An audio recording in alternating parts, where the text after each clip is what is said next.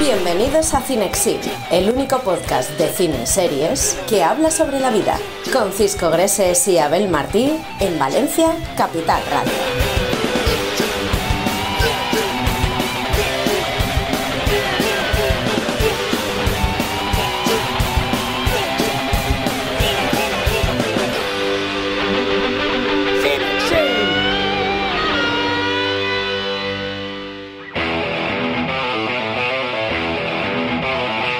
El capítulo de esta semana de Cinexin hablamos con Ángel Martín, el cómico, guionista, músico y escritor, nos presenta su último libro, Detrás del ruido, un relato autobiográfico sobre la locura después de su éxito, por si las voces vuelven. Mónica López cruza avenidas y bulevares en busca de la historia más surrealista sobre vuestra familia. ¿Tenéis alguna anécdota que merezca estar incluida en alguna peli o serie? Además, hablaremos de Padre de Familia, considerada por muchos la serie de animación más polémica de la historia, para destapar muchos de sus secretos y ponemos el broche de oro charlando sobre su banda sonora y todo lo relacionado con ella. Todo eso en Cinexin, el único podcast de cine y series que habla sobre la vida. Bienvenidos y bienvenidas a Cinexin. Arrancamos aquí el décimo tercer episodio de Cinexin. En exclusiva, ya sabéis, en emisión nacional para Capital Radio y, como siempre, disponible en todas las plataformas de podcast, a saber, Spotify, YouTube, Evox y Apple Podcast. Y ya después de esta presentación, solo me queda saludar a nuestro gran amigo Abel Martí. Hola, ¿qué tal? ¿Cómo estás? Muy feliz. Ha sido una semana de película, podrías decir. Sí, de película. Mira cómo vengo, ¿eh? con metáforas simples. De película y con muchas ganas de, de que llegara este momento. El momento de que Cinexin tratara un tema. El tema, ¿eh? el tema de hoy. Qué temazo, ¿eh? Es que le tenía muchas ganas yo. O la gente ya lo sabe. Sí, ya ha escuchado el resumen. Ha hecho el- ya hemos hecho el spoiler. Claro, antes igual jugábamos un poco, hacíamos un Vaya, poco de ¿eh? malabares. ¿Dónde quedó diciendo, eso? ¿De qué vamos a hablar, no? Ah. Ahora ya. Ya. Lo damos todo a la gente mascadito. Quizás demasiado. ¿Tú crees? Bueno, No, no. a mí me gusta. Yo creo que al final es una manera también de que la gente ya sepa lo que hay. Si no te gusta, te quedas. Y si- Sí, que claro, estamos Claro. justificándolo y lo decidimos nosotros. Claro, sí que- Al final son cosas que hemos dicho. el Esta temporada va a ser esto. El equipo de guion, tal, somos nosotros. Y sabéis por qué pasa esto, ¿verdad? Os hablo a la audiencia. Porque nos decís a veces en comentarios cosas. Sí. pero si queréis que cambiemos otras, pues se dice y ya está. Luego haremos una votación y haremos lo posible para que no se pueda cambiar y que vuestra opinión no tenga ningún tipo de valía. Totalmente, Mentira, porque somos un poco autoritarios en este Un programa. poco dictadores, ¿no? Sí, Podría decirse. el pequeño. Sí, a, a ver, al final decidimos de qué hablamos porque nos sale a nosotros de ahí. Dictadores del del, cerebro, me di- refiero. dictadores del bien, lo llamaría yo. Muy bien. Yo creo que está muy bien Claro. tirado. Oye, decimotercer capítulo ya de la temporada. Ha entrado ya enero, ha entrado mal, con ¿eh? fuerza. Estamos ya en la segunda semana. Parece ya que este año ya va solo, 2024. Feliz año nuevo. tal. Feliz año nuevo. Ya no se dice, quedamos, Bueno. ¿no? Ya se dijo. Bueno, se dijo que si no veías a alguien, Claro. que le tenías que felicitar todos los años que no lo habías visto. Es verdad. Hay que hacer un ejercicio ahí Cuidado de ahí. ¿eh? Efectivamente, que igual es. Feliz lustro. Bueno, pues hoy nosotros vamos a decir basta. Vale. Basta a. Sí, me queda un camino por delante, me quedan muchas metas, me quedan muchos propósitos. ¡Basta de eso! ¡Stop! Se quedó la semana pasada en los propósitos y en lo que vamos a hacer y en las cosas buenas y positivas. Esta semana os vamos a enseñar nuestras costuras. Vamos a enseñar la parte oculta de nosotros. Ese humor que tenemos, que a veces no sale con naturalidad o a veces lo escondemos nosotros. Sí. Hay una parte oscura ahí. Siempre hay. Un humor negro, Claro. ¿no? Pues en el programa 2x13 de Cinexin queremos profundizar mucho más en lo surrealista, en lo imposible. Porque, amigos y amigas, en ocasiones lo que pasa por nuestra mente es lo opuesto totalmente a la verdad, a la realidad. Y porque otras veces, no siempre, pero otras veces, lo que nunca imaginamos se hace verosímil. Aquí arranca el primer episodio, bueno, el primer episodio de 2024 no, el segundo episodio de 2024, Eso sí. eso sí, luces, cinexin y acción. We're off on the road to Rhode Island. We're having the time of our lives. Take it, dog. We're quite a pair of partners, just Bueno, ya vamos escuchando melodías que se van a reproducir durante toda la hora que dura este programa, una horita y un poquito más, ya lo sabéis. Unas voces reconocibles. Todos hemos visto esta serie de animación y creo que todos podemos entrar al juego, porque hoy vamos a jugar un poco. Sí. Vamos a tratar temas que seguramente no se traten en otro tipo de películas clásicas, etcétera. Pero en este caso, pues esta serie nos ha marcado. A algunos les habrá marcado la infancia, a otros la época ya adulta, y a otros la verán incluso con un poco de rechazo. Si no la has visto nunca, puede ser que Padre de Familia, que es la serie de la que vamos a hablar, la veas con un poco de reparo, incluso con indignación Y con miedo, ¿eh? Incluso. con miedo. ¿Qué van a decir? ¿A quién van a atacar? ¿A qué colectivo van a, bueno, eh, desarmar totalmente, abrirlo en canal y sacarle todas las costuras? No lo sabemos, pero nosotros vamos a profundizar. ¿Y cómo lo vamos a hacer? Como siempre sabéis, que hacemos un pequeño reto. Y este reto, creo, por la noticia que me ha dado Abel, que me afecta de nuevo a mí. Puede ser. Se confirma. Se Se confirma. confirma. Sí, porque la gente A ver, le hizo explica. mucha gracia. Bueno, eh, bueno, bueno. El Bueno, tipo de preguntas. Y te Yo no diría que le haría gracia. y te ¿eh? han deslizado de. Es que Abel sí que hace preguntas difíciles, Cisco. Sí, efectivamente, me lo comentaron. Se me ha comentado, Se te ha comentado. que en el anterior programa hubo algunas preguntas hechas con malicia. Entonces tú me lo dijiste y te dije, sí, pues he preparado. Pues ahora te vas a pues- pues voy a preparar más. Y Me parece muy bien, la claro, verdad. entonces, claro, si es que a mí si me motiváis, me, me vengo arriba. Claro. Y es lo que ha pasado. Me he motivado y te he preparado una serie de preguntas porque en teoría me ibas a preguntar tú a mí, Sí, pero mm, te, te he dicho que no. has cambiado un poquito. te he dicho, ya puedes romper esa hoja. Sí, sí, sí. mm, Según que dijimos hoy- la semana pasada, dijimos, No, cada no. semana ahora no. vamos a estar un poco, pues te toca a ti, ahora me toca a mí. Nada, pero nada. esta semana has dicho, yo me quiero adueñar de esta sección de momento, Yo mientras tenga energía. exacto, y de qué van las preguntas. Cuéntame un poco, porque claro. Bien, pues eh, hoy en Cinexin, uno de los grandes eh, protagonistas va a ser esta serie animada, Padre de Familia, ¿no? De la cual, bueno, pues como hemos anunciado antes, vamos a contaros todos esos secretos. Pero claro, teniendo en cuenta, Cisco, que nosotros somos fans de esta ácida y divertida serie, ¿Vale? Me lo has complicado aún. pues más, he ¿no? preparado un cuestionario para poner a prueba a Cisco Greses y a toda la, y a toda la audiencia. Vale, Nuestro concurso se llama Cine de Familia. ¡Ole! ¡Ole! Te ha quedado muy bien. ¿Te ha gustado? Me gusta. Bueno, pues eh, la mecánica es fácil. A ver. Te voy a preguntar, os voy a preguntar a todos cosas relacionadas con el cine o series que han salido en algún momento en eh, Padre de Familia, ¿vale? Pues Vale. algo referente a algún actor, alguna actriz, Vale. alguna película, alguna curiosidad. Y bueno, pues tendrás que responderme, tendrás que decirme qué actor, actriz, película o curiosidad relacionada con el mismo es la correcta. Yo te voy a dar tres opciones y tú, me dices, es esta, vale. Ya Y estoy rebuscando, ¿eh? Vale, Mi vale. cajón de memorias de padre de familia. Bueno, es que en Padre de Familia hemos vivido críticas de todo tipo Hombre, y, y pocos se han librado de, de salir en algún momento. De hecho, había muchos ahí. y el ámbito cinematográfico, sin duda, ha sido uno de los que más ha sangrado con padre de familia. Incluso se han atrevido a reescribir algún final de alguna película. Claro. Y de eso vamos a hablar. Así que bueno, te voy a preguntar por todo, por todo ello, Vale. porque la gente lo, lo está esperando con, con ansia. ¿Tú crees? Sí, yo creo que la gente lo que tiene. Lo que La tiene- gente lo que quiere es que me quede sin cenar. La gente, Hablemos claro. La gente quiere salsa, la gente quiere juego. Yo Ah. sí que quiero salsa de Little Thai y no sé si la voy a tener. No sé si la vas a tener, porque hay que decirlo, te vas a jugar esta suculenta cena.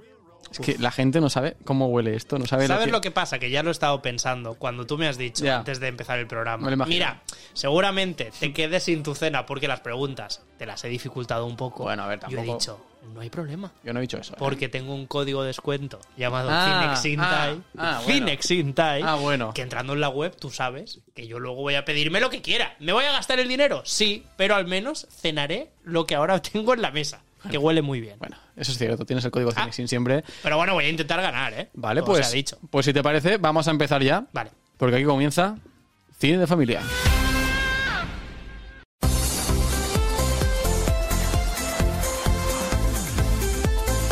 Qué musiquita, ¿eh? ¿Te gusta, eh? Sí, sí, mucho. Bueno, luego entenderás muchas cosas. Perfecto. Eh, vamos con la primera pregunta. Venga. Aquí no va a haber como otras semanas que, que te he dicho, no, esta primera es facilita para, Ah, vale, para, vale. para calentar. No, opciones sí que te voy a dar, si no, esto Vale. loco. Hombre, claro.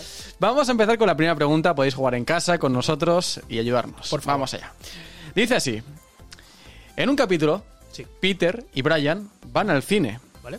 y aprovechan para hacer sátira y meterse con un aspecto de ir a las salas de cine. Vale. ¿Con qué aspecto lo hacen? A. Con la gente que come palomitas haciendo ruido. B. Con la gente que comenta en voz alta las películas en el cine. Vale. O C. Con los nombres de las productoras que salen antes de las películas. Realmente tú sabes que podría ser cualquiera de las Sí. respuestas. O sea, es que no. Es complicado, ¿eh? O sea, ya no es que sea No difícil. es fácil. Es que si tú me estás preguntando de cualquier otra serie, pues te puedo decir, mira, por el contexto de lo que trata en la serie, seguramente tiren más por aquí o por acá. Pero es que Padre de Familia puede criticar Todo. por todos lados. Además, tengo que decirte que, bueno, ahora cuando me resuelvas te, te diré que hay otra, hay dos respuestas. Una es la correcta y otra es incorrecta, pero Pero puede pero, ser. pero se puede, podría ser. Ah, porque aparece en otros momentos. Ah. Claro, es que. Claro, claro, aquí- Mira, te voy a decir. eh, siendo padre de familia, ¿Vale? digamos que las críticas ácidas, sobre todo, las hacen, creo yo, a eh, miembros del colectivo cinematográfico. Por lo tanto, creo que si hicieran una crítica a las salas de cine, seguramente se meterían primero con el nombre de las productoras que no con otra cosa. Puede ser que usen el gag de hay gente eh, comiendo o comentando y eso pueda ser gracioso. Pero en esta primera pregunta, y como voy muy perdido, voy a apostar por el nombre de las productoras cambiado. ¿Es correcto? Es correcto. Vamos. Has acertado la primera y no era fácil. Vamos. Vamos a aclarar esto porque, a ver, eh, habrá gente en casa que habrá dicho, no, con la gente que comenta en voz alta las películas en el cine. He Eh, justificado, yo creo, un emperador. ¿eh? Sale esa escena, pero no es con Brian. Cuidado, es que aquí, le, aquí el enunciado también es Vale. importante. Es con Lois. Hay una escena que está Peter y Lois y tienen, al- tienen al lado sentado una araña fumando un puro que comenta todo el rato la película. Y entonces Peter le dice a Lois, eh, pásame un pañuelo un segundo y mata a la araña. Y se, perfecto. y se acabó. Pero en este caso estábamos hablando de un capítulo en el que salen Peter y Brian en el cine y sucede lo siguiente. Ah, bien, ya empieza. Eso es lo que tú te crees. Nunca sé cuándo terminan los logos de las productoras y empieza por fin la película. Bien, veamos qué tienes, Fox. Ah, seguro que eso es un monstruo marino. Ah, que no es la película. Ah, sí, el nombre me suena. Ya está, ya empieza. Eso sí que parece que lo han hecho a propósito. Ahí está, alguien llega en avión. Nada, dale molino. Anda, una película de época. No, pues no lo era. Uh, este tío está en un lío. Me intriga esta historia. No me jodas. Todavía no he empezado. Todavía no empieza la película.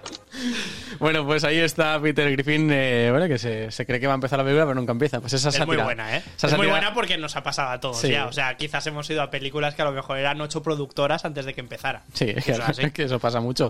Bueno, pues esa crítica también que, que venía de la mano de, de padre de familia. La primera la hemos acertado. Muy bien. Vamos con otra, va.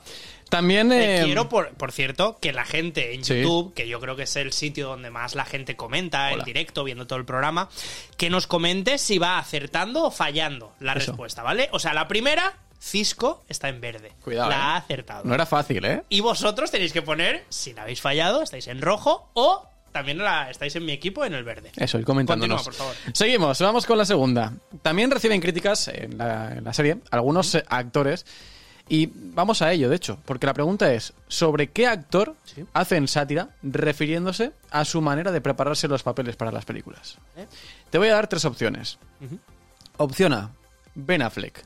¿Vale? Opción B: Wayne Johnson, La Roca. Opción C: Robert De Niro.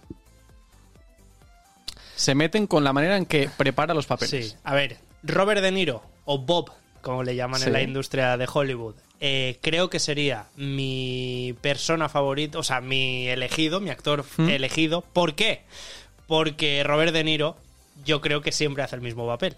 Entonces creo Está que bien, sería... está bien ligado, sí. Claro, sería como... Bueno, Dwayne Johnson yo creo que también, o sea... Claro, es que- cojean de... ¿Y el primero era? Ben Affleck. Ben Affleck. Uf, A ver, es que Ben te he puesto tres. Claro, Ben Affleck. Es que te he puesto tres. Digamos que son el Johnny Depp de la industria, que digamos que- que, siempre están como en. Por eso te los he cogido a los tres, porque digo, así no. Venga, no, eh, me voy a fiar de mi instinto y voy a decir Bob De Niro.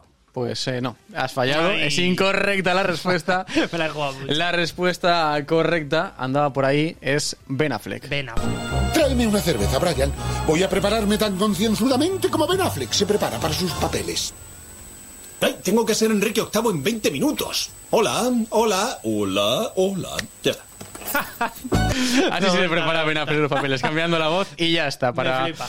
Pero para- bueno, la crítica iba por ahí. Por Sí. lo que he dicho yo de, bueno, va, pues ya está. Mm, Así lo hacemos. No has acertado, no, no me intentes convencer de que has acertado Nada, porque nada, has fallado. no he acertado, no he acertado. Pero eh, estaba bien, la reflexión estaba bien traída. De hecho, te he puesto tres nombres para. ¿Me quitas algo? Me... El postre no, sí puede ser. El postre yo es lo único que me Te quedaría quito. hoy. De momento te quito los palillos. Vale. Vas a tener que, Palillos de, momento vas a comer con las manos. No, no, tengo Si- en casa, tengo en casa. Si tienes ahí arroz o tal, Vale, los palillos lo con la, con la mano. Vamos con la tercera. Vamos. Hablando de críticas, Cisco, padre de familia, suele hacerse eco de, de las cosas que pasan en la actualidad, de, de polémicas en las que se mete algún actor o alguna actriz influyente en Hollywood.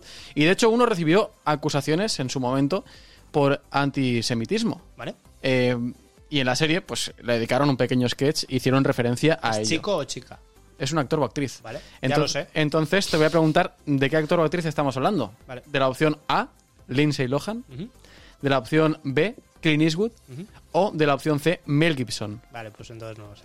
Vamos. Porque iba a decir la actriz de Wonder Woman, que ya sí que también está en, en el filo de las críticas. Por eso no te la he puesto. Repíteme a ver, perdón. Mel Gibson. Opción A, Lindsay Lohan. Sí. Opción B, Clint Eastwood. Opción C, Mel Gibson.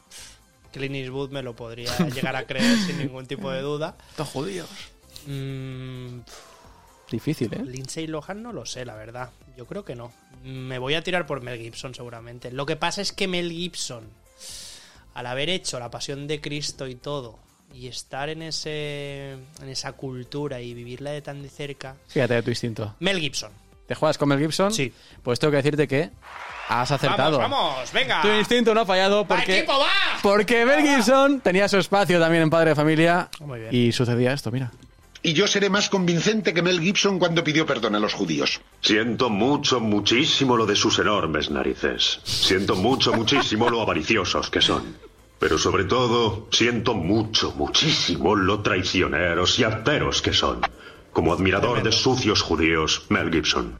No sirve tremendo. siempre. Pues ahí lo tienes. Es eh, tremendo, co- es tremendo. como, como admirador de, de sucios judíos, pues ahí está. Efectivamente. Ahí tenemos a, a Mel Gibson que estuvo metido en polémicas con, eh, con todo este tema. Sí, sí. Y que bueno, salió en los titulares por todos lados y pues evidentemente estos no dejaron pasar el, Muy bien. Y muy la de moda oportunidad. ahora actualmente. Oye, muy bien acertado, Gracias. ¿eh? No era fácil. 2-1. ¿eh? Enhorabuena, ¿eh? ¿Recupero palillos? No, ¿Un no, palillo? no, no, lo que pierdes se queda perdido. un palo. Tampoco me sirve para nada. Un palo, un palo es lo que te voy a dar ahora con esta pregunta. No, esta yo creo que la vas a acertar fácil. ¿Vale? Y espero que la gente en casa también. Venga, dale. Porque no solo aparecen actores y actrices estadounidenses en Padre de Familia. No, por favor. Y es que también hemos tenido la oportunidad de ver el cameo de algún actor o actriz español. Ajá. Y claro, te voy, Bueno, a, pueden ser dos. te voy a te preguntar, a te voy a preguntar de quién estamos hablando y te voy a dar tres opciones. ¿Vale? Opción A, Penélope Cruz. Opción B, Javier Bardem, ¿no? Opción B, Antonio Banderas. Vale, Opción C, Javier Bardem. claro. Tenía Vaya tres nombres, Antonio ¿eh? Banderas ni lo había contabilizado, pero sí, está claro. Pues te voy a decir, creo que Penélope Cruz porque me la imagino. ¿Te la imaginas? Sí. ¿Crees- Creo que, o sea, pongo, uh, mi mente tiene eh, la imagen de Penélope Cruz siendo de padre de familia, siendo parte de padre de familia. Igual patino mucho, ¿eh? Yo tengo que decirte que este test, te lo he dicho antes fuera de, Es fuera, de grabación, eh, lo he probado en casa con mi chica. Lo Y no ha acertado. Y no, no, y ¿Está acertado? y ha acertado. Vale. Y de hecho se ha empezado a reír cuando le he hecho la pregunta, porque antes de decirles las opciones ya se ha empezado a reír y me ha dicho, ya sé quién es, hombre, sí que le dicen esto. Ah, no, eso no lo sé yo. ¿Y qué, qué es lo que le dicen? Pues es Penélope Cruz. Has acertado. ¡Ojo! Enhorabuena, porque lo que sucede en Padre Familia es ver, lo siguiente, mira. No sirve, siempre puedes trabajar bien y ser amable. Así hice yo amigos cuando trabajé en la tele. Sí, Biscuit, sí, Biscuit. Unas palabras para la tele. No soy Seabiscuit, soy Penélope Cruz. Y eres preciosa. ¿Quieres una zanahoria?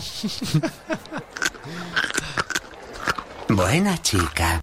La aseguro que acabará siendo... La, la- la gracia es que, eh, que, bueno, que además de, de todo esto, eh, mientras le, le va diciendo, eh, pues bueno, le, le va entrevistando, eh, a Penélope Cruz la, la dibujan con una nariz gigante, Madre mía.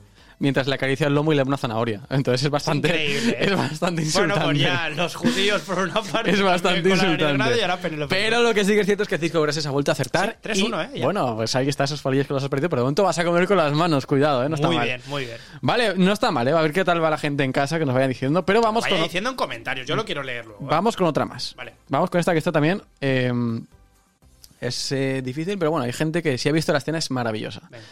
En una ocasión se atrevieron incluso, Cisco te lo decía antes, a buscar la risa del público cambiando el final de una película mítica. Vale, ¿Sabrías decirme cuál? Tengo tres opciones para ti. vale. Opción A, El Señor de los Anillos. Opción B, Titanic. Opción C, Regreso al futuro.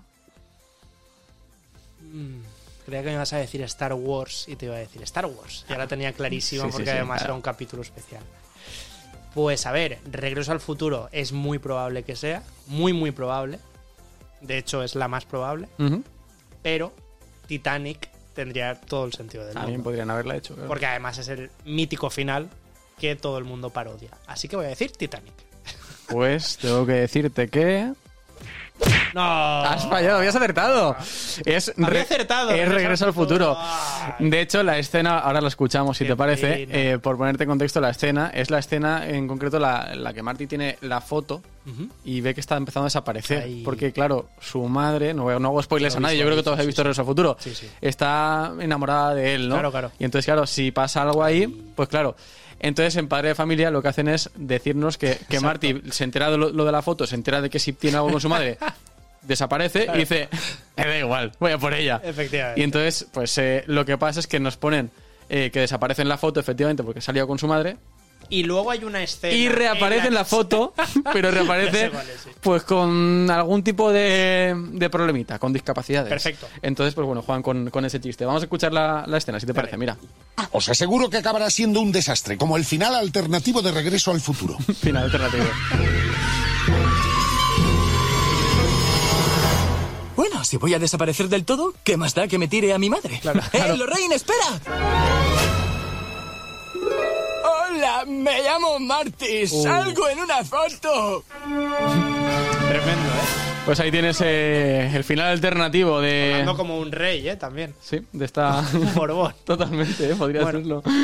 Bueno, pues eh, no sé si, si lo tenías en cuenta, que podía ser esto. Podría ser, claro, es la primera que he dicho. O sea, la primera que me ha venido a la cabeza ha sido Regreso al Futuro, porque además eh, yo creo que los personajes acompañan también a este mm, a esta película Regreso al Futuro, pero bueno, mira, me Sí, ha sí. podido el Titanic. Pero esa tarta, No, hombre. Esa tarta... Ah, esa, esa tarta me la juego a la última pregunta. Vale. ¿Es todo o nada? pero lo Es otro... la última pregunta. Pero lo que es la comida ya... Bueno, la, la comida, mira, no me importa tanto como Vale. la tarta, pero es que la tarta hoy tengo un antojo, Es verdad que te he quitado los palillos. La tarta no te la vas a comer con los palillos, así que te la voy a dejar de momento. ¿vale?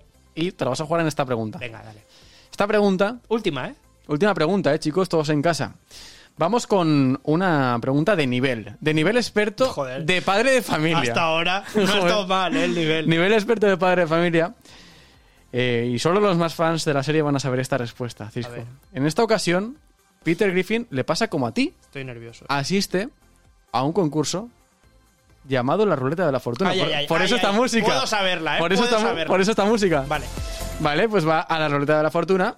Y ante él tenemos el último panel. Perfecto. Porque él ha llegado como tú Ya a sé- la última pregunta. Ya sé cosas, ¿eh? Por eso estamos en esta pregunta, porque es la última y para Peter Griffin también es la última. Un panel que, para que te hagas una idea, dice así. Bien, Peter, has llegado a la última ronda. Enhorabuena. Gracias, Regis. Bien, la categoría es actor y programa. Dinos cinco consonantes y una vocal. A ver, Eh, voy. Cinco consonantes y una Em, vocal. Z, 4, Q, Es que ya me muero, ¿eh? otra Q, Otra Q más. em, Otra Q más viene ahora, ¿eh? otra Q más Vamos.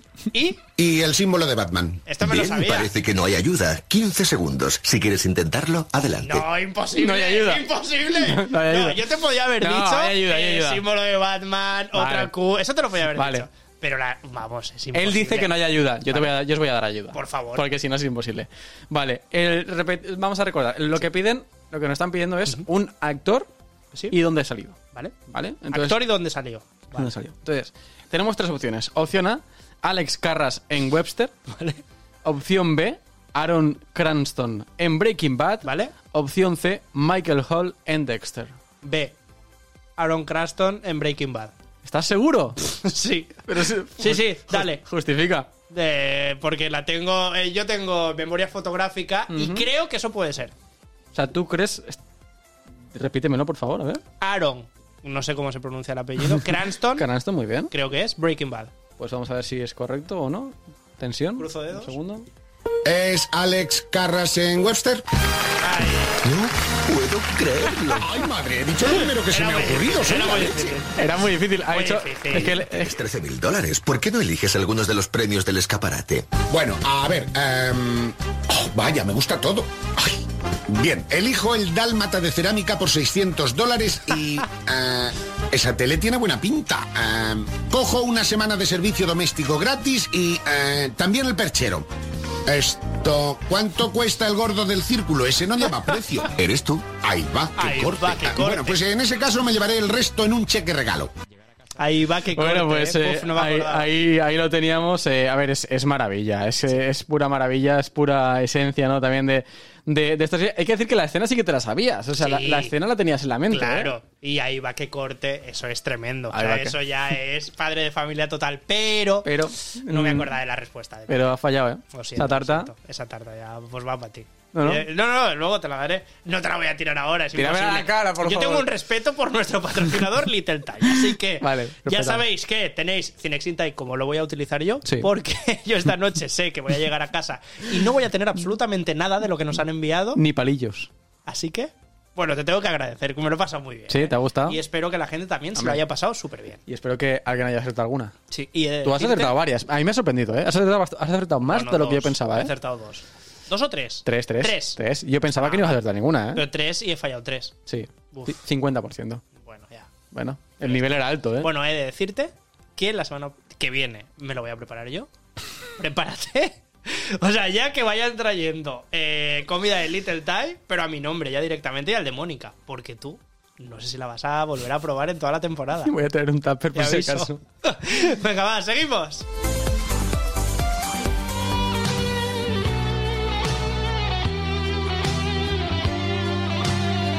Seguro que tienes un momento favorito durante el día. ¿Sabes cuál es el mío? Llegar a casa después de trabajar, sentarme en el sofá, elegir mi serie favorita y pedir Little Thai, sin preocuparme de cocinar y saboreando la mejor cocina Thai Fusion. Little Thai me da la opción de elegir entre 4.000 combinaciones diferentes de ingredientes, con opciones veganas, saludables y postres caseros. Solo tienes que entrar en su web e introducir el código CINEXINTAI para obtener 5 euros de descuento en cada pedido. Little Thai llegas a casa al fin y te pides la cenita. Con Little Thai vas a disfrutar, Vas a degustar. vas a utilizar Cinexin Thai.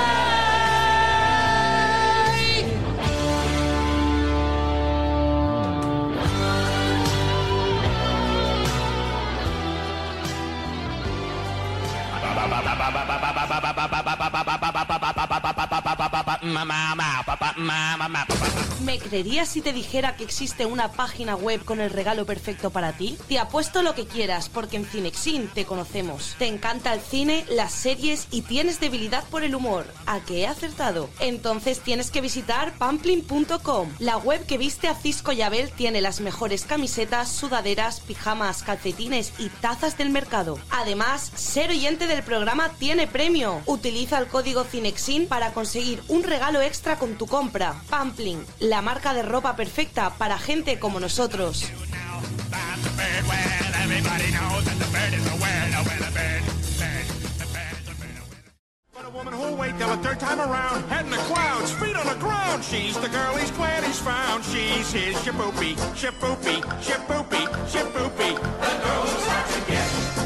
Momento para dar paso a nuestra compañera Mónica López con una pregunta que nos ha lanzado, nos ha dicho por el grupo de WhatsApp que sí. tenemos y nos ha dicho, oye, ¿qué os parece si esta semana pregunto una cosa relacionada con el universo de padre de familia, con las cosas surrealistas que pueden pasar, etcétera? Y como estamos hablando de una familia bastante peculiar, que ellos viven en Cuajo, pero podría ser que cualquiera de las cosas que sucedan, muy loca debería ser nuestra familia para que, que no no. sucediera.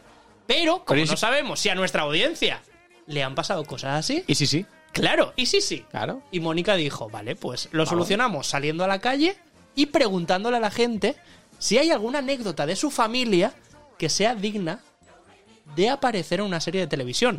Ya sea padre de familia o ya sea en cualquier serie o película. Porque vamos, tiene un calado surreal o simplemente es increíble cuando la cuentas. Así que, buscando la anécdota más extravagante, más loca y la más inverosímil, allá va Mónica López. Así que vamos a escuchar a nuestra audiencia. Volvemos un día más acompañados de nuestros amigos de Pamplín y queremos saber qué anécdota familiar crees que encajaría en una serie de televisión. Una vez con, con mi familia que me fui de viaje a la nieve y se me olvidaron los, los pantalones estos de nieve. Pues me tocó esquiar en vaqueros. En vaqueros. Vaqueros una vez. ¿Se esquía bien? O me pasa frío, pero bueno, dentro de lo que cabe, Ahora ya sabes que no te va a volver a pasar en la nieve. nunca, nunca más porque vaya, se pasa mal. ¿Alguna anécdota familiar? Eh, la amiga de mi, de mi madre. No. El tío de mi amiga se fue a la tía de mi otra amiga. Muy bien, ¿y en qué serie lo encajaríais? El juego de las llaves. ¿Por qué la encajarías ahí? Ay, no sé, porque hay mucho p... Hay mucho de todo. Mm, Cuando nos fuimos de viaje a Elche, todo mi grupo de amigos, y medio grupo nos fuimos a comprar, y la otra mitad del grupo se quedó en el piso, y cuando un chico fue al baño a mear, se rompió la cerradura, se quedó dentro como cuatro horas, y le tuvimos que dar de comer por una reja curasanes y magdalenas. No íbamos a romper la puerta, la fianza era de 600 euros, y no íbamos a romper la Era puerta. mejor que le diera algo a él a pagar 600 euros. Le damos curasanes y cosas, y ya está. ¿Y en qué en serie encajarías esta escena? En los Simpsons, En Los Simpsons la encajaría. me pega. ¿Qué personaje crees que le pegaría más? Ralph. Ralph, ¿no? Eh, sobre noviembre me fui a Bali, iba así de mochilero. ¿Solo? Sí, solo a Bali. Y eh, en el primer sitio en el que aterricé fui un Workaway, que es una aplicación donde a cambio de trabajo eh, puedes quedarte a dormir y te dan comida y todo. Y eh, me metí en la casa de un señor lector de manos, budista y tal, que al final, eh, tres días después, me hizo una lectura de alma y me dijo que si me quería quedar, que me hacía príncipe de los hindús, que me daba de, de todo para mantenerme y, y, en plan muy surrealista. Eso lo clasificaría en terror, ¿eh? sí, sí, casi. Me, me fui, la verdad es que me fui bastante asustado corriendo. ¿Y lo clasificarías en alguna serie o película? ¿En cuál? Pues casi que eh, en la vuelta al mundo en 80 días o algo así. Ya no vas a hacer ningún viaje más así, solo. Workaway me lo he quitado. El Workaway ya me lo he borrado. Yo el año pasado que nos fuimos de viaje de fin de curso a Alemania, a Berlín, y estábamos en el centro y fuimos el primer día, como llegamos tarde, fuimos a cenar a un eh, Domino's Pizza. Y yo me dejé el móvil allí, no me di cuenta, fui al hotel, ya me duché, me cambié tal, y pues me di cuenta de que me faltaba el móvil. Así que bajé tal cual en pantuflas, pijama, corriendo y gritando por el centro de Berlín, eh, retrocediendo para recoger mis pantuflas, que se me iba cayendo por el camino, y al final llegué, intentando hablar inglés con la gente, pues eh, pude encontrar mi móvil. ¿Estaba? ¿Seguía estando el móvil? Sí, sí, me lo había guardado el señor. ¿Y lo encajarías en alguna serie o película, esa escena que te ha pasado? Ah, pues no sé, igual una serie de estas de la que se avecina o algo así. que se avecina, ¿no? Pues mira, sí, este verano, ¿vale? El Perello, ¿sabéis dónde está? Vale, pues fui con un amigo y lo tiramos así, el chaval parece que iba bien y íbamos en el coche. Y yo en mi coche le dije, oye, si vas a vomitar, por favor, hazlo fuera. Y estábamos en la autopista y vemos que iba a vomitar, le bajamos la ventanilla, ¿vale? Y empezó a vomitar y todo el potado de, que iba de él se le fue al coche de atrás. Entonces, claro, tuvimos bronca con el coche de atrás, etcétera, tuvimos que limpiar y todo, pero bueno. ¿Parasteis coches? Para... Sí, claro. Sí, no, no, no queremos seguirnos faltados. ¿Y en qué serie crees que encajaría esta anécdota? Dos tontos muy tontos, por ejemplo, algo de eso, o una película o lo que sea, sí, porque... Yo tengo dos eh, hermanas que son gemeas y Yo soy la hermana mayor, tengo cuatro años más y ellos piensan, todo el mundo, la gente, piensan que somos eh, eh, trillitas y para mí no me gusta porque soy la mayor y tengo cuatro años a más. Y... ¿Tienes más experiencia? Sí, sí, sí, eso no me gusta, pero pienso también que es... eh, ¿Y alguna, gracioso. alguna serie donde meterías esta anécdota? Sí, sí, en Friends. En Friends, ¿no? Sí, sí, sí. Bueno, pues esta mañana mismo a un amigo la, le ha explotado un cable haciendo una instalación eléctrica ahí en, en una vivienda. Sí. Pero tú estabas ahí delante. Sí, yo estaba. Yo estaba ¿qué has hecho tú? superfuerte. No, yo me pensaba que se había muerto o algo. Ha Y te, ahí. te has quedado parado. Sí, sí, sí. He ido, a ver, he ido rápido a ver cómo estaba. Estaba bien, estaba bien, no había pasado nada. bien, no le ha pasado nada. Estamos de exámenes. Las chuletillas en examen. Sí, eso siempre. Siempre, ¿no? En la calculadora. ¿No te han pillado nunca? No porque las hacen los demás. Yo soy la yo soy la que suspende dignamente, o sea, que por eso. Vale, pues estaba una vez de fiesta y me vino un chico y me dijo, eh, ¿tienes pareja? Le dije, sí, tengo pareja. Y me dijo, no pasa nada, lo que pasa aquí eh, no se entera. Y yo, ya, pero es que está aquí. Da igual, lo que pasa en la zona, que es la zona donde salgo de fiesta, se queda en la zona. No se va a Sí, ¿no? enterar. ¿Viene mi novio? Sí, digo, viene mi novio. A ver, es de Italia, mi novio. no puede bueno, venir, pero... Como dicen, como el, el refrán, a 200 kilómetros no son cuernos. Eh, no se va a enterar, digo, ya, pero no. Y no, no se fue, o se fue. No, no, seguía, seguía, seguía. Y yo, pero que no, que tengo novio. Y dice, no pasa nada, yo no soy celoso. Y yo, pero ¿cómo que no eres celoso? Que tengo novio. ¿Y en qué serie encajarías esa escena? Élite, por ejemplo, que están todos días con todos. Pues élite, pero yo sin poner los cuernos. Tú siendo buena, ¿no? Exactamente.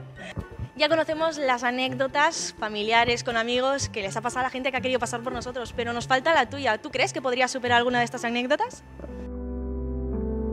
Justo cuando lo dejé todo cerrado, llamaste tú y me dio por dejarte entrar, por dejarte invadir mi paz y esconderme la gloria.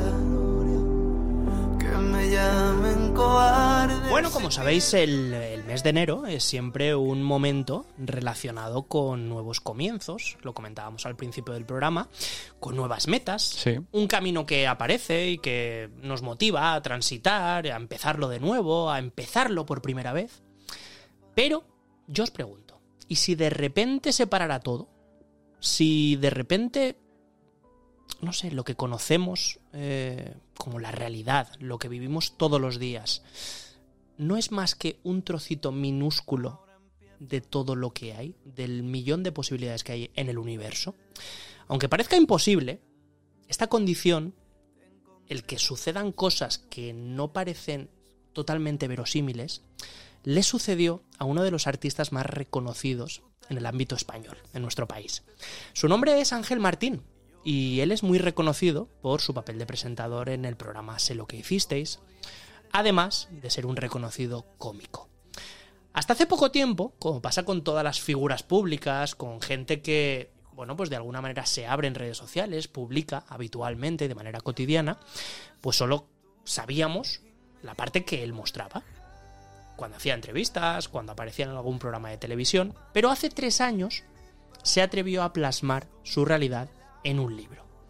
Se titulaba Por si las voces vuelven, y en él relataba todos los detalles acerca del brote psicótico que le afectó y que le llevó a ingresar en un centro psiquiátrico.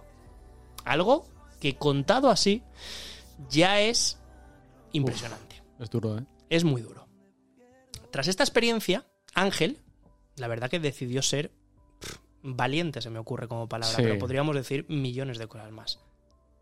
Él fue valiente, se abrió en canal y lo contó absolutamente todo, con la motivación, con el objetivo de poderle ayudar a personas que o bien estén pasando ese mismo caso o, por otro lado, dar herramientas, dar alguna solución a personas que estaban cercanas al afectado o a la afectada.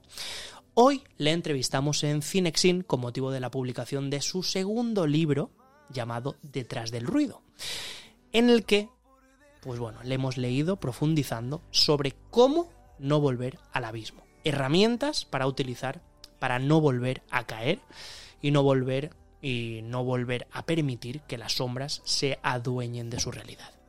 Disfruta de la entrevista con Ángel Martín, donde vamos a descubrir a un escritor que se abre de todo corazón y donde también hay un espacio para hablar de las películas de su vida.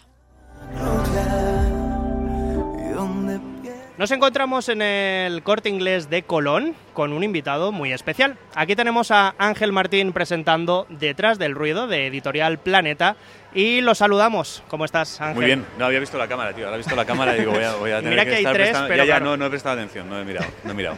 Bienvenido. Muchas Oye, gracias. te queríamos eh, dar las gracias sobre todo por estar con nosotros. Sabemos que estás a un minuto de empezar la firma del libro con la Ah, gente. aquí.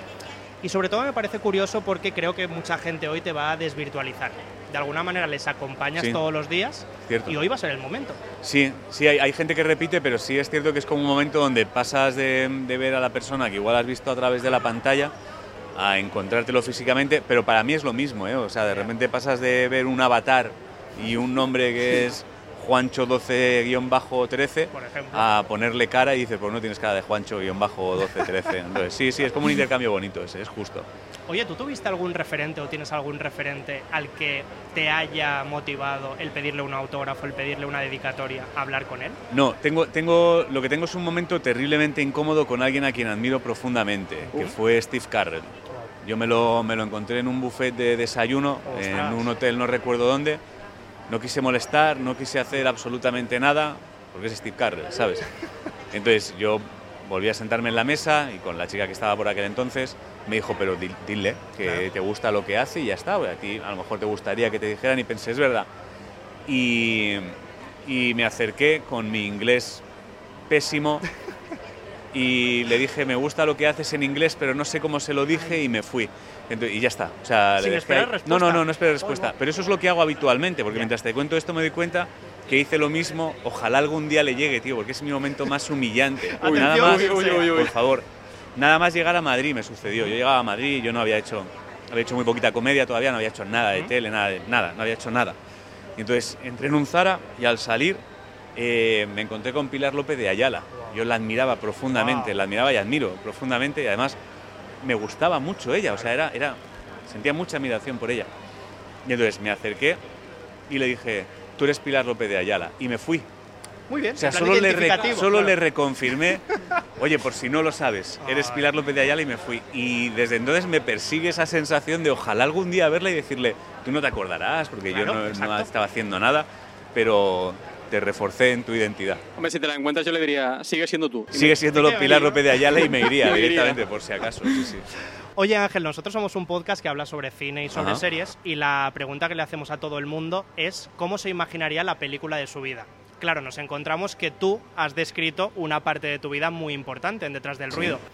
Pero ¿la empezarías? ¿La escena principal sería igual que empezaba por si las voces vuelven? ¿O lo cambiarías? No, si fuera peli, como imagino que tendría que tener algo de comedia, yo creo que empezaría conmigo saltando a la piscina vestido con mi perro en brazos mientras unos tíos montan una cama elástica al lado.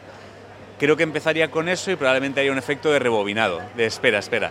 Hace Pero falta eso es muy viajar de en el Christopher tiempo. Nolan también, ¿eh? Creo, Yo creo creo que, que ahí- empezaría, creo, si tuviera que escoger, empezaría por ahí para que entendieras que algo de comedia va a haber.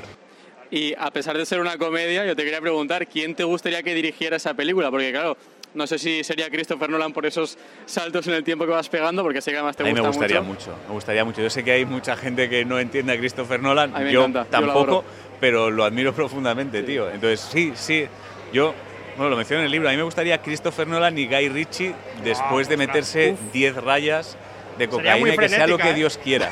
Qué ese es, sería ese es eso. mi sueño. Y además, eh, no sé si tienes algún referente que te gustaría que hiciera de ti. En otros hemos pensado en Al Pacino, porque sabemos que, que también para ti es... eh, O sea, no me encaja nada, o sea que me parece bien. Claro, O sea, yo, extremo, yo ¿eh? ver al Pacino saltando a una piscina vestido Ojalá. con un perro en brazos, lo compro ya, lo compro ya, lo compro ya. Después de esto, queremos comentarte todas las referencias que has hecho durante tu libro Vale. a todas las películas. Como Vale. John Malkovich, ese momento en Guau. el que Sí. estás haciendo el monólogo y te ves a todo el mundo parecido Sí. a ti o igual que tú. Friends, que también estaban Ajá. hablando sobre ti y hacían referencias. ¿Por qué crees que hay tantos vínculos con el cine en el momento en el que estabas transitando universos paralelos? Bueno, en, en el, en el caso de cómo ser John Malkovich no había vínculos, sino que la imagen me servía para que la gente entendiera una sensación, ¿vale? Con Frenzy. Respecto a por qué creo que hay tanto vínculo es porque durante un brote, eh, como todo tiene sentido, o sea, en mi caso no, deja de existir, creo que esta es la forma más sencilla de entenderlo, deja de existir la ficción. La ficción no existe. Entonces todo es real y, al, y a tiempo real. Entonces la conexión que tienes con la ficción es desde otra dimensión, por así decirlo. O sea, yo por ejemplo con Passengers, la sensación que tenía cuando me cruzaba con Passengers, yo la, la vi mucho, no sé por qué, pero la veía muchísimo, y era la sensación de que me estaban contando lo que realmente yo estaba viviendo, que era que iba en una nave, entonces había una gente que lo sabía, otros que no, o sea, no, no es exactamente así Passengers, pero bueno, hay alguien que sí sabe lo que ha sucedido Sí. ahí dentro, etcétera. Eh, entonces estableces una conexión distinta con la ficción, porque no es ficción, es realidad. De, de hecho, algo que, que dices en este libro y que, y que comentas es precisamente que la gente que habéis pasado por, por ese punto eh, sí que recordáis algo bueno también de, de- de ese, de ese pasaje, ¿no? que no todo es malo. Eh, no sé si es un poco también como cuando ves una película que dices, ojalá fuera esto verdad. Sí, claro, pero o sea, eh, eso hay muchas veces que la gente te dice, "No, es que estás romantizando la locura, y es como, no, y de eso lo menciona en el libro, no tiene que ver con romantizar Sí. la locura, tiene que ver con que si tú has vivido teniendo la certeza de que puedes hablar con perros o que puedes viajar en el tiempo, lo añoras, ¿cómo no vas a echar de menos viajar en el tiempo? Es que sería estúpido. Si alguien me preguntara, ¿echas de menos no poder viajar en el tiempo? Y yo dijera, no, la verdad que no. No, ¿qué va? Hostia, es terriblemente. Pero es, es un poco como cuando ves una película de niño y te lo crees, que, Claro, que luego te ves adulto y es- dices, joder, vaya mierda. Claro, ¿no? ya está. Pues es la misma fantasía. O sea, no, no es. Sobre todo que es que no es una fantasía, es real Claro. para ti. Has descifrado cosas que otros no. Entonces, claro que echas de menos cosas. Me gustaría quedarme con una referencia que tú haces en este último libro, en Detrás del Ruido, en el que comentas que la verdad está en la risa y en el llanto todo junto, en la unión de Hmm. esos dos conceptos. A mí me ha pasado precisamente con Friends, creo que es la primera serie con la que me sentí que estaba llorando y en alguna escena me salía una risa. ¿Realmente tú cómo concibes ahora todo el proceso de escritura? O sea, ¿te da más por sentir tristeza por todo lo vivido o más como alegría de poder ayudar a los que están en una situación parecida a ti? ¿Te refieres eh, a, a la escritura en general o al, al proceso de los libros? Al proceso de los libros, porque No, sacarlo todo me imagino que fue... Bueno, el proceso de doloroso. los libros, lo- como lo haces con intención de ayudar, eh, el objetivo es ese. Entonces, lo que es inevitable es que, para entendernos, si yo quiero que entiendas una emoción, yo voy a tener que masticar mucha esa emoción de cuando yo la viví. Entonces es un momento donde te vas al puto fondo, quiero decir, porque estás viviendo eh, de forma consciente lo que es la tristeza o el miedo o el dolor. Entonces en ese momento lo vives al 100%, pero, pero estás escribiendo con otro objetivo, escribes con intención de ayudar. Entonces yo la escritura me la planteo siempre con que te sirva a ti de algo. Lo que pasa es que es inevitable que pases por distintos lugares. 100%. Pues hasta aquí hemos llevado la entrevista. Ahora gracias. queda que la gente te desvirtualice, como estábamos Por comentando, favor, que tenga unas palabras contigo también. Y nosotros sí que nos gustaría hacerte un regalo para Muchas esta gracias. noche o para cuando quieras, de parte de nuestro patrocinador de Ah, Little pues muchas Time, para que cenes esta noche o Ah, cuando tú quieras. Ah, pues muchas Con esto nosotros nos vamos, dándote aunque las sea, gracias aunque por sea para dos personas, me puedo comer lo de los dos yo. De hecho, deberías hacerlo. Vale, fenomenal, se Por agradece. favor, Muchas gracias. Muchas gracias, a vosotros.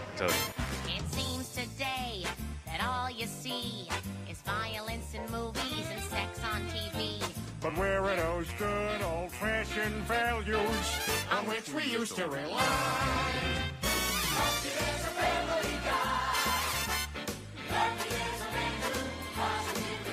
Ya lo sabéis, Padre de Familia es una serie pues, controvertida, polémica, excesiva. Es la serie. Sin escrúpulos, podríamos añadir. Pero es una serie que es muy divertida. Es una serie que siempre nos saca alguna sonrisa. Eso siempre mola. Es que al final. La verdad que sí. Para mí es la serie. Sí, para mí Para mí es que es la serie. La serie, como sabéis, y si no lo sabéis, ahora os vamos a contar algunos detalles para que os situéis, para que contextualicéis esta gran animación, fue creada por Seth MacFarlane.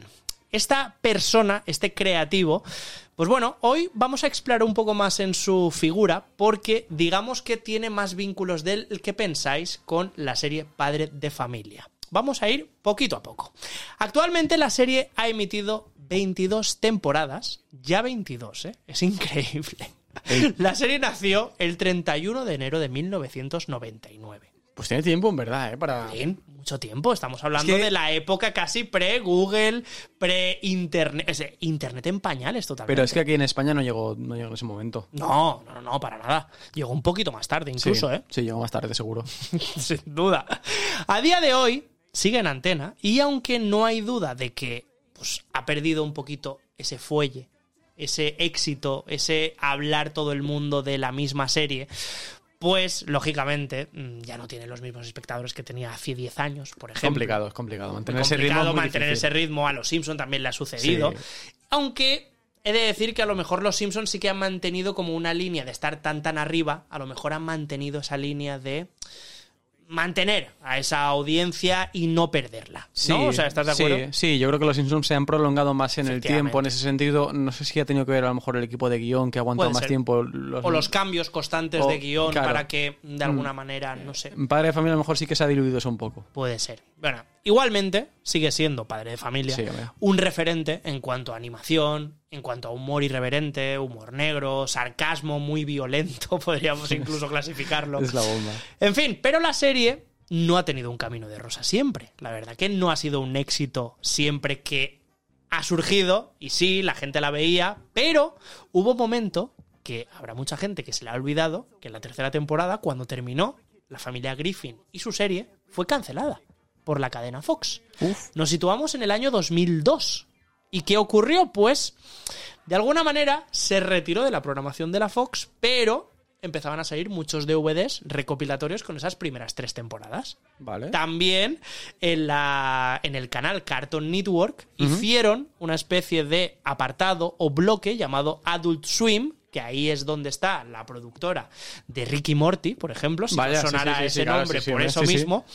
Y bueno, pues la gente, digamos que consumía este bloque mucho. Se iba siempre, esperaba a que Cartoon Network, cuando llegaran a la madrugada o estas altas horas, empezaban a emitir estos capítulos de Padre de Familia y decía, pues ahora es el momento. Y compraba también los DVDs. Claro, esto que provocó que había tanta gente interesada en Padre de Familia, aun siendo cancelada, que se plantearon que debería volver. Por lo tanto, Es que no me fastidies. Es en que... 2005, la Fox decidió renovar y regresó padre de familia. Con todo ello, y año tras año, pues han superado polémicas por, por ejemplo, chistes racistas, chistes homófobos, machistas, religiosos de todo tipo. Y este tipo de escollos, o estos escollos que se han ido encontrando, Sí, algo he oído ahí. les han llevado a establecerse como una de las series de animación más duraderas. 1999 estamos hablando. Es que es mucho tiempo. Efectivamente. Vamos a escuchar un pequeño corte de la serie y continuamos con mucha, mucha más información. Ah, estás aquí. ¿Te vienes a ver la peli porno que ponen en el Tetangarten? Peter, ¿no veis que tengo trabajo? Sí, ¿qué haces? ¿Cosas? Sí. ¿Cosas nazis? Sí, Peter, cosas nazis. ¿Te puedo ayudar? No, Peter, déjame trabajar, ¿eh? Vale, vale, vale, vale, vale. Épica escena, hay Para que mí, decirlo todo. te diré que es esta y la pelea contra el pollo. Es, eh, Correcto. Esas son mis escenas favoritas. Para mí la pelea contra el pollo, mira, era una de las que yo pensaba cuando me has Sí. dicho que te encargabas tú que la ibas a incluir. Y esta también, con el Adolf Hitler, este cómico, Es que- también pensaba que la ibas a Es incluir. que son, son maravillosos. Es maravilloso. En fin, ¿cómo nació este universo? ¿Cómo nació Padre de Familia? Pues hay que contar que Seth MacFarlane creó durante su época este, bueno, pues este boceto de serie en la universidad donde él estaba cursando sus estudios. Uh. y él creó una serie, un cortometraje que se llamaba La vida de Larry. ¿Qué era exactamente esto? Pues bueno, era una pequeña película que él había creado en la escuela de diseño de Rhode Island y era un piloto que él tenía pensado para llegar a Hollywood. Él quería mostrarlo a diferentes cadenas y querían que se fijaran en su, bueno, en su arte.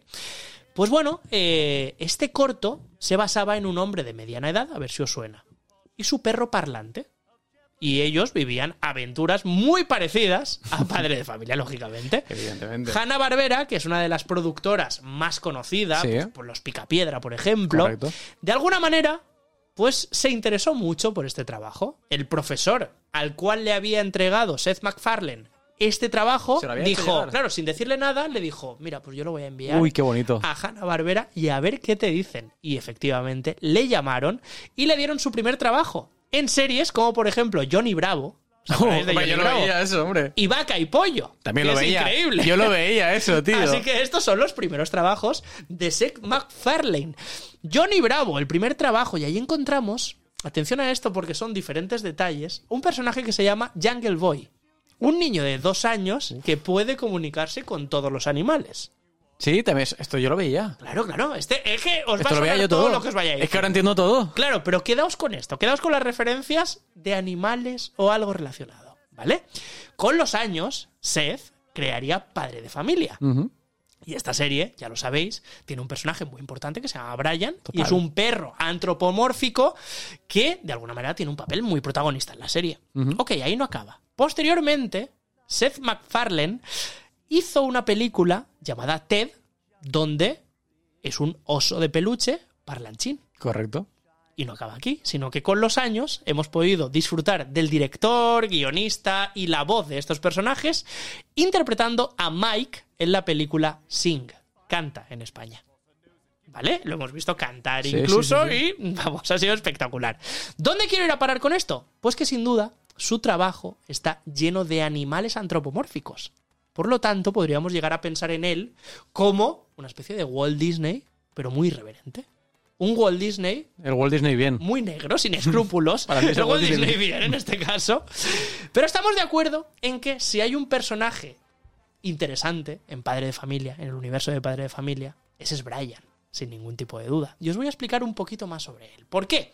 Porque dentro del universo creado por Seth MacFarlane nos encontramos una familia en Quahog en la cual cada uno es peor que el anterior. Por ejemplo, tenemos a Lois y Peter, que son una pareja que, aunque se quieren mucho, y le vemos que se quieren, Son increíbles. mantienen una relación centrada en adivinar cuál de los dos va a fallecer antes. No sabemos si Sí, sí, sí. es que Peter va a fallecer por alguna de las ocurrencias que tenga suicidas o es que Lois de alguna manera va a perder la cordura ante esas mismas ocurrencias. Podría pasar. Tenemos a Stewie, a Meg y a Chris, que son los tres hijos de esta pareja, de este matrimonio. Y cada uno tiene una peculiaridad totalmente diferente. Mientras que Chris es un adolescente, pues no muy avispado, podríamos decir, por dejarlo de alguna manera. tiene unas amistades un poco extrañas Sí, también, como- como algún ese- vecino por ahí ese, extraño. se- ese señor que aparece por ahí. Meg, por otro lado, es la odiada de toda la familia. No cae bien esa chica, Es por que lo que sea. A nadie le cae bien. Meg, ¿eh? Es una cosa. Y Stewie, aunque, bueno, pues es una persona que planea desde el momento de su parto, desde el momento en el que vio nacer la muerte de su madre, Es un villano increíble. digamos que hay mucha gente que le cae muy bien a Stewie. Yo lo amo. Ok. Por descontado, tenemos el último miembro de la familia, que es Brian. Y en él me voy a centrar yo. Atención, porque este animal antropomórfico ha pasado toda su vida con la familia Griffin. Y aun siendo prácticamente contrario a ellos, él es muy inteligente, escribe, de alguna manera siempre tiene alguna salida para la familia, para sus problemas. Bueno, digamos que hay algo que nunca se ha explicado realmente y son las razones detrás de la inteligencia de Brian. ¿Por correcto. qué habla? ¿Por qué lo vemos en la familia? ¿Por qué es amigo de Peter y él mismo de alguna manera lo incluye dentro de la familia? Es el único que lee libros en esa familia. Efectivamente. Pues por ello existe una teoría brutal sobre Brian, el perro de padre de familia, que indica que Brian sería en realidad un humano Uh. al que le insertaron el cerebro a un perro. Uh. Un humano al cual le metieron dentro de la cabecita de un perro su cerebro. Puede parecer una locura, pero no en el universo de Padre de Familia, No, ya lo no, no, sabéis. claro, claro. Y dentro de este universo ya sabéis que también pertenece la serie del mismo autor, Padre Made in USA. Sí, correcto. Ya lo sabéis que está dentro del mismo universo, cameos, además, salen, efectivamente. Y ahí sabemos que Klaus, el pez de Padre Made in USA, También. es en realidad un atleta olímpico alemán que la CIA le implantó el cerebro en el cuerpo de un pez dorado. Eso lo sabemos y se ha explicado. Sabía que la CIA estaba detrás de todo esto. Entonces, ¿quién es Brian? ¿Hay alguna pista que nos revele la identidad humana del perro de padre de familia? ¿Sabemos a quién pertenece ese cerebro que Brian tiene dentro de la cabeza? Dime que sí, por favor. Pues yo tengo varias pistas. Yo tengo una teoría que os voy a exponer ahora. Y ese no es otro que Seth MacFarlane. Yo te digo a día de hoy Sí, que Seth MacFarlane es la persona, el cerebro que está dentro del personaje de Brian. ¿Cómo te quedas? Eso todo es imposible, que no... Te voy a dar unos detalles. A ver. A ver, no sé, cómo os lo tomáis. Los detalles son estos. Es que Brian es el personaje que ha sido doblado por Seth MacFarlane con una voz más parecida. Ya sabéis que él, de alguna manera, dobla a Peter Griffin, a Stewie, a Quagmire, pero, en este caso, en todas las otras eh, voces hace alguna voz especial, Cambia más voz. aguda, más grave. En la voz de Brian es casi su misma voz. Esta es la primera pista. Por otra parte, como sabéis, Brian fue asesinado en Padre de Familia. Sí, correcto, Y sí, desapareció durante dos capítulos enteros que parecía que no iba a volver de verdad. Lo recuerdo. Ok. Trágicamente. pues ahí fue en el año 2013. 2013 es cuando asesinaron a Brian. Ok. Pues todo esto es algo que ya conocemos, pero ¿y si os digo ahora que Seth MacFarlane abandonó Padre de Familia en 2011 como parte creativa del proyecto? Seth MacFarlane, a partir del 2011, solo se quedó como doblador de los personajes de Padre de Familia, pero ya no tienen nada que ver con la parte creativa del proyecto. Y lo escenificaron así. Y si él, que se iba para centrarse en la película Ted, que es la película sobre un oso de peluche parlanchín. La adoro. Efectivamente, en la que, sorpresa, Seth también era su voz. Uh. Y si de alguna manera lo aplicaron así y era una metáfora de que abandonaba la serie por fin, abandonaba Brian o Seth MacFarlane esa vida en Padre de Familia y se iba a otro cuerpo, en este caso el del oso parlanchín en Ted. Esa es otra de las pistas. Y no solo eso, sino que este capítulo se llamó La vida de Brian. Este capítulo se llamó así, que puede resultar muy curioso y también muy parecido a esa película de los Monty Python, pero yo os digo que, si recordáis lo que os he explicado antes, la película cortometraje en la que estaba basada Padre de Familia, ¿cómo se llamaba? La vida de Larry. La vida de Larry es el primer boceto que Seth MacFarlane creó para que se hiciera padre de familia posteriormente. Así Increíble. que tiene algún sentido. Y por último, para redondearlo todo, Seth, el nombre Seth, en la mitología representa el dios del caos. Sí, hombre. Un espíritu del inframundo que se representó para los egipcios con hocico, con orejas rectangulares, bípedo y con forma de cabeza de galgo o perro, como Brian. Sacar vuestras propias conclusiones, pero yo os digo que mi teoría es que Brian es, sin duda, el autor de Padre de Familia, Seth MacFarlane.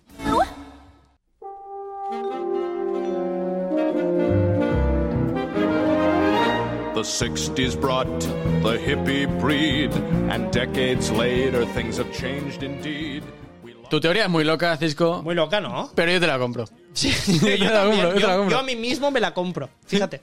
A mí me gusta, ¿eh? Mira, me alegro. Me alegro. Me gusta. Es que además Solo han sido unas horas de investigación. Como esta serie además me gusta tanto, pues eh, lo he recibido con mucho cariño, la verdad. Me, me ha gustado mucho. Bien, bien. Bueno, pues vamos eh, también a dedicarle un pequeño espacio, cortito, pero al pie, Te va a gustar, de también las personas que han creado esto que escuchamos de fondo, porque sí, es que eh, Padre de Familia eh, no pasa siempre con, con este tipo de series, ¿eh? que, que tiene su propia banda sonora y además tiene composiciones propias muy chulas, como esta, como su título principal que, que todo el mundo recordamos y que hemos puesto antes, y que evidentemente, pues detrás de todo esto también hay personas. Y concretamente hay dos personas. Eh, Ron Jones y eh, Walter Anthony Murphy Jr.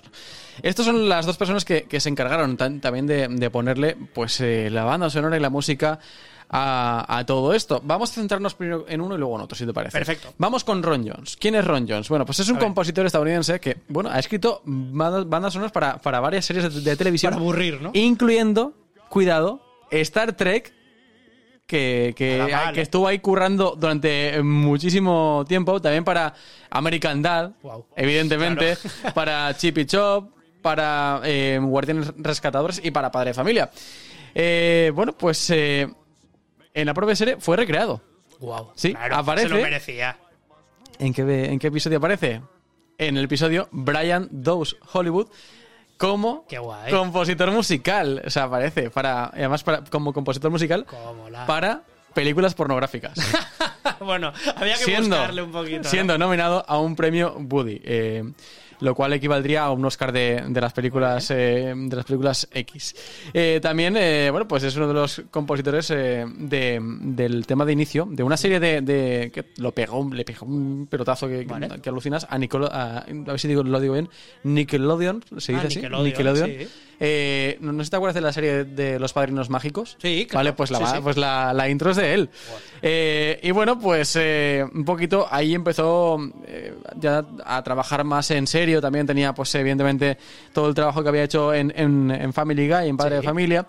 Y bueno, pues a pesar de ser, de ser una persona muy aclamada por la crítica, por su trabajo concretamente en Star Trek The Next Generation, hay que decir que eh, no acabó muy bien la situación ahí. No me digas. No, y es que fue despedido.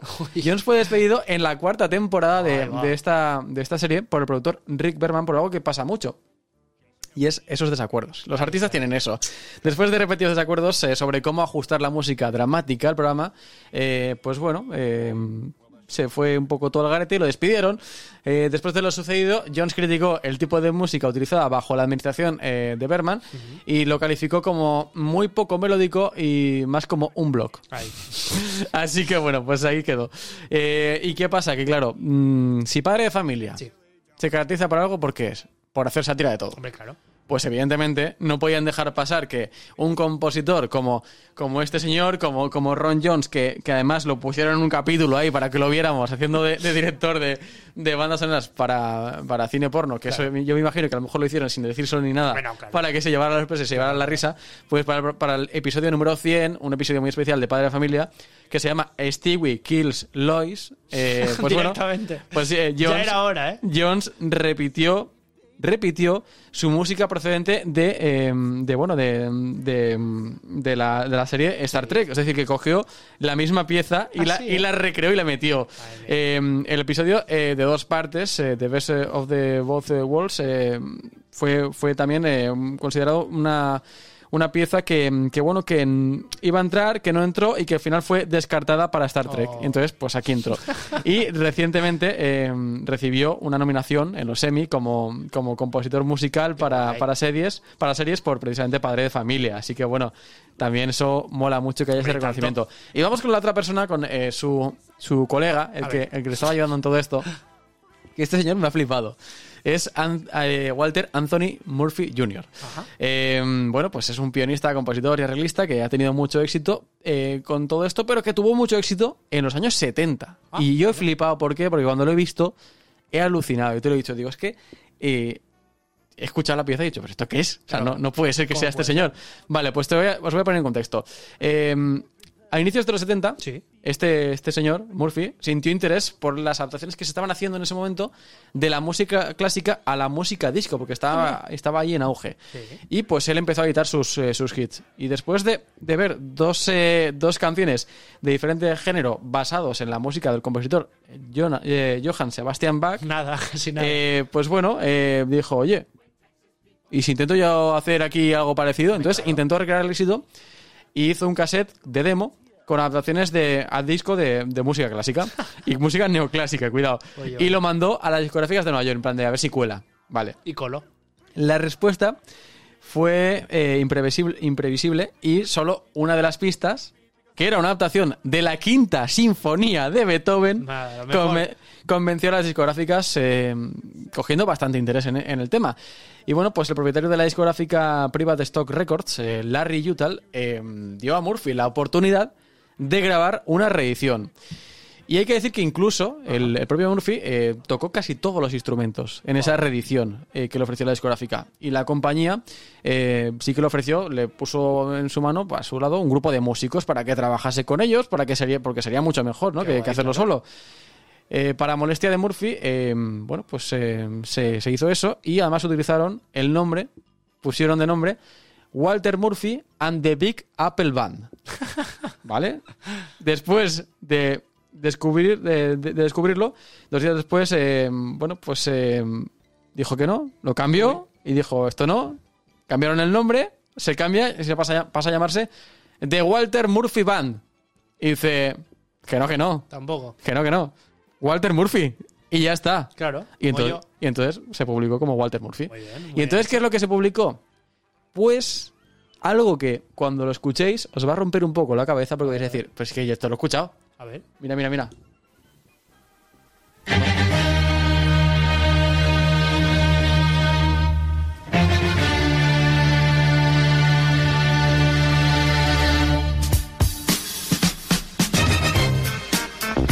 Hombre, hombre, claro que lo he ¡Fua! escuchado. Esto es suyo, ¿eh? Esta es la canción con lo que lo petó, pero lo reventó a lo máximo. Tremendo temazo. ¿eh? Se hizo ya conocido y bueno, pues ya todo el mundo hablaba de él. Claro, y luego pues encima lo fichan para padre de familia. está nada se mal, pone ¿eh? a trabajar. trayectoria. Se pone a trabajar con Ron John, ¿sabes? Y te sacan eh, la banda sonora de padre Este de familia. hombre será mayor ya, ¿no? Pues Este hombre ya eh, tendrá sus años, porque ya si en los 70 ya es- estaba haciendo estos experimentos. es del 52. Claro, imagínate. O sea, que imagínate. Sí, sí, sí. Pero está ahí el tío, ¿eh? No, no, ahí está muy bien. el Y reinventándose porque estar luego en padre de familia. Hombre. Oye, imagínate, claro. Tienes que hacer música, pues que esté a la orden del día de lo que te van pidiendo. Sí, pero realmente tú escuchas esta pieza, que es de la, Sí, sí, es la primera con la que tuvo éxito, y te encajaría perfectamente en cualquier escena de padre Pero de esto es, familia. esto es muy de los 70, es muy disco, es muy tal, pero, jolín, ¿cómo se ha renovado el tío? Pues ahí está. Qué temazo. Pues estas son las personas que se encargan de, de hacer que Padre de Familia suene como suena Nada y de que tengamos esa intro, esa cabecera, que es maravillosa y que además pues, nos han regalado más y nos han regalado más series Total. y muchas más cosas y esos trabajos que siempre se agradecen. Y también no poner el foco siempre en los grandes, eh, Claro. que están muy bien aquí, que hablemos de, de todos estos, pero oye, que también hay compositores Efectivamente. que no hacen eh, películas de super éxito, pero están ahí currando y sacando bandas sonoras que son increíbles también. Y fíjate, es que nos centramos en este y saca este temazo, pues imagínate. Ahí está. Pues con esto y un bizcocho, Nos vemos a las 8. bueno, o a las 9, cuando quieres escuchar el podcast. quieras. En fin, nos vamos hasta la semana que viene con nuevos temas, como siempre con Little Tie y también con Pamplin. Ya sabéis que tenéis el descuento Cinexin activo en las redes de Pamplin. Nosotros, Wow. como siempre, con sus camisetas. Hay que decir que tu camiseta Es que mi camiseta es para ver no las se, redes ve, sociales. no se ve en YouTube, pero ir, Ya a, la- luego- ir a las redes de Cisco buscarlo. Efectivamente, ya veréis cuando me gire y tal. que está muy bien, ¿eh? es que tiene su, tiene su chiste, ¿eh? Cannes Festival, el festival de los Canes. Ya se habla de perros hoy. Efectivamente. Claro. Mira, eh, fíjate. Claro. No había pensado. No, no, no, no lo he hecho. Así, así es la vida, amigos míos. Pamplin y Little Tie, como siempre, con nosotros. Ya sabéis, la semana que viene nos vemos con mucho más temazos que tratar como este.